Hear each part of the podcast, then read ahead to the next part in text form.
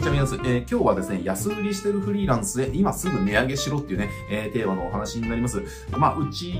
の事業、まあ、コンデンサーセールスライターっていう、まあ、YouTube チャンネルとかメルマガとかね、温度メディアとか、えー、まあ、やってて、まあ、うちのね、顧客って半分ぐらいがそのフリーランス、あの、コンサルとかライターとかね、デザイナーとかクリエイターさんとか、まあ、そんな感じのフリー半分がフリーランスでね、えー、まあ、残り半分がまあ、スノーモールビジネスの、まあ、経営者、社長さん、事業主の方、みたいな感じなんだけれども、なんだろうな、まあ、その、フリーランスだけに限らないんですけど、その、やっぱりね、フリーランスの傾向として強いのが、仕事が取れないから値下げしちゃうっていう方がね、すごく多くいるっていうのを話してて、すごく思います。ね、例えば、なんでしょうね、うちにね、こう、例えば動画の編集のその、営業とかめっちゃ来るんですよね。で、みんなね、何言ってるかっていう、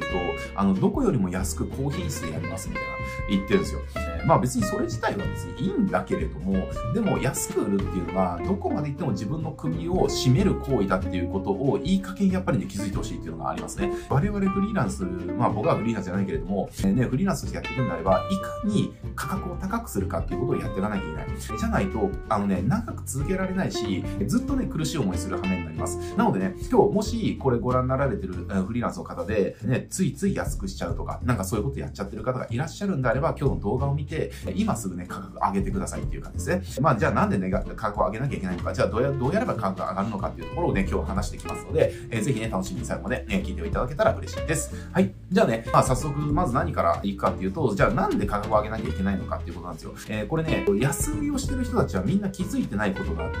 これ今からね、すごく残酷なこと言いますけれども、そのカテゴリーで2番目に安いことは何の価値にもないんですよ。どういうことかっていうと、じゃあ1文字0.5円で記事書きます。っていうね、ライターさんがいたとして、じゃあ1文字0.8円で書きます。まあ0.8は相当安いと思うんですけど、でもね、じゃあその営業じゃあ僕の前で、じゃあ 0. 私は0.5円で書きます。じゃあ私は0.8円で書きますって来たら、僕は0.5円選べるって話ですよ。安さで選ぶならね。ね、だって別に0.8円よりも0.5円の安いからって話なんですよ。だからこれね、すごく残酷なんだけれども、安売りするんだったら一番安くないと価値がないんですよね。意味がないですよ。売れないんですよ。だってじゃあその、あなたが、まあ何でもいいけれども、じゃあご飯を買うのにね、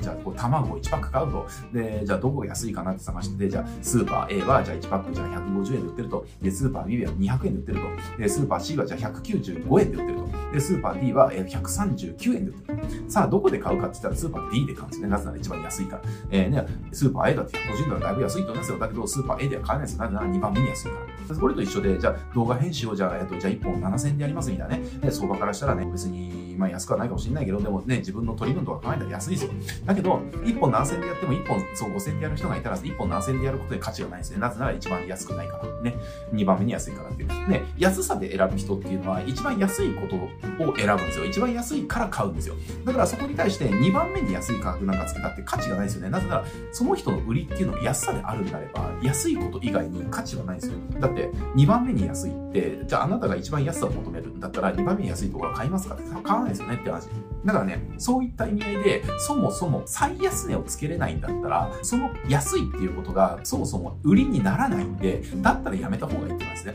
しかも、だ最安値ってあなたやりたいですかって話をね。ね、例えばじゃあ YouTube の動画編集とかだったらもう最安値っていくらですか？今。もう多分3000とかぐらいになってると思いますけれども、じゃあね、3000からさらに最安値2500円でね。じゃあ例えば僕のちょこの YouTube、僕の YouTube はほぼ編集入れてないので、あの、編集の時間とほぼかかりませんけれども、えまあ大体10分、10分前後ですよ。元の動画のね、尺は。で、まあこれで編集そんなかからないけれども、じゃあそのね、10分の動画の編集を、じゃああなた2500円でやりたいですかっていう話ですよね。多分やりたくないですよね、そんな仕事。10分の動画のじゃあ元データダウンロードして、ね、ね全部聞いて、で、編集して、で、それでね、僕にチェックお願いします。チェックして、で、ここだけもうちょこでやってくれみたいなんで、修正に3回やって、で、じゃあこれ、あ、できたんで、じゃあアップロードしますね、みたいな。で、YouTube にアップロードして、で、元データデータをデータを保護するために、うちはボックスで使ってますけど、じゃあボックスにアップロードしてみたいなことを全部の業務を2500円でやるのみたいな話で。まあ、やれないよねって話だだから、そもそも安さっていうところっていうのは、そういう風に疲弊しか生まないし、しかも一番安値をつけれないんだったら、安さで選ぶ人はあなたを選ばないからって話ですね。だから、中途半端に安いって何の得もないんですよ。だからこそ、覚悟を上げていかなきゃいけない。えー、で、ね、この、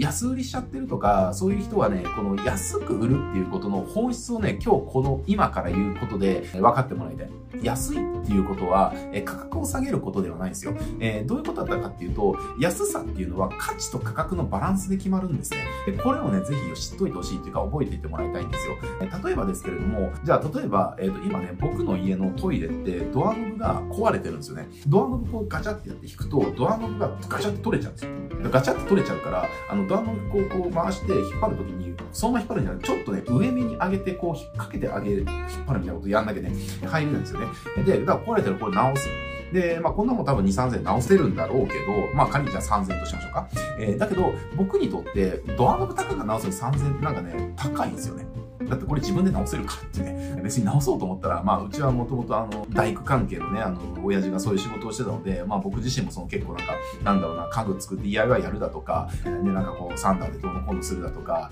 えー、トリマーでなんかこうね、家具の角取るだとか、なんかそういうのは結構得意なので、えー、別にあんなドアノブなんていうのは自分で交換できるわけですよ。えー、だからそれをなんかお金払って、じゃあ3000も払ってやってもらうっていうことに、なんかね、すごい高く感じなんですよね。まあかといって、じゃあ自分でやるのはめんどくさいのもう放置しちゃって、まあね、ちょっと上に上げれば開くから放置しちゃってるんだけれども、だ、3000円を僕は高いと思うんですよね。だけど、えー、最近僕はちょっと GTR って車を買いたいので、最近ね、GTR って車をこう見に行って、ちょっと僕が欲しいやつを、えー、ちょっとこれ見つけてくださいとお願いして、まあ、あの、ちょっと手付けしてみたいな感じなんですけども、まあ、いわゆる4桁万円いくんですよね。で、だけど僕はそれを安いって感じですね。なぜなら僕にとっては GTR は4桁万円以上の価値があるからですね。だけど、一方で3000円のドアノブを、トイレのドアノブを直すっていうのは僕にとっては高い感じです。これ、3000円ってじゃあ1000万で考えたときに、当然1000万の方がお金とその量としては大きいじゃないですか。3000なんかね、あの、お金の量だし小さい。だけど、僕にとって1000万の、ね、GTR を1000万で買うっていうのは別に安い買い物なんですよね。なぜなら、価格と価値を考えた時に1000万以上の価値があると僕は思ってるから。GTR に対して。だけど、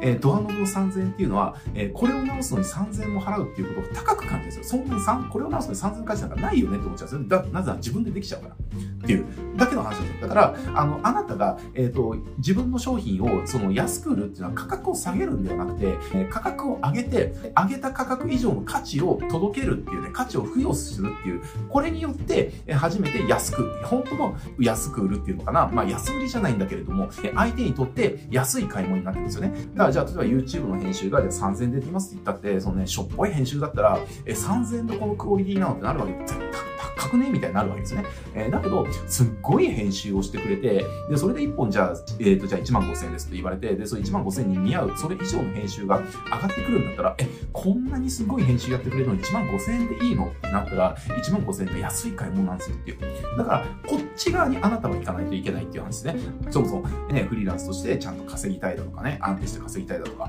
えー、なるなそっち側に行けない。しかもですね、これ大事なことが、価格で買う人と価値で買う人って、価格で買う人って価値を見ないから、安くなくなった瞬間に切るんですよね。なぜなら価値を見てないから。安さが価値なんです、そういう人たちは。だけど、価値で見る人っていうのは価格じゃないんですよ。価格に対して提供されてる価値が高いか低いかなんですよね。だから価格が、じゃあ、あなたの、じゃあね、例えばじゃあ、うん、じゃあ動画編集が1本5万円だろうと10万円だろうと、そのね、アウトプットした成果物って見たときに、え、これは10万円以上の価値があるよねって相手が思ったら、その10万円のその支払いって相手にとってすごく安い買い物なんですよねっていう、これをぜひね、肝に銘じて自分の価格っていうのをつけていってもらいたい。で、その時に、じゃあ自分がじゃあ動画、まあちょっと動画編集で言ってるから動画編集で言ってるけども、じゃあ、じゃあ動画編集1本でね、えっ、ー、と、じゃあ3万円ですとなった時に、3万円を堂々と請求できないっていう時はおそらく自分のやってることに3倍の価値があるっていうふうに思えてないんだと思うんですよね。だからそういう時はまずは自分のやってることに3倍の価値があるっていうふうにまず思い込むっていうのも大事だし、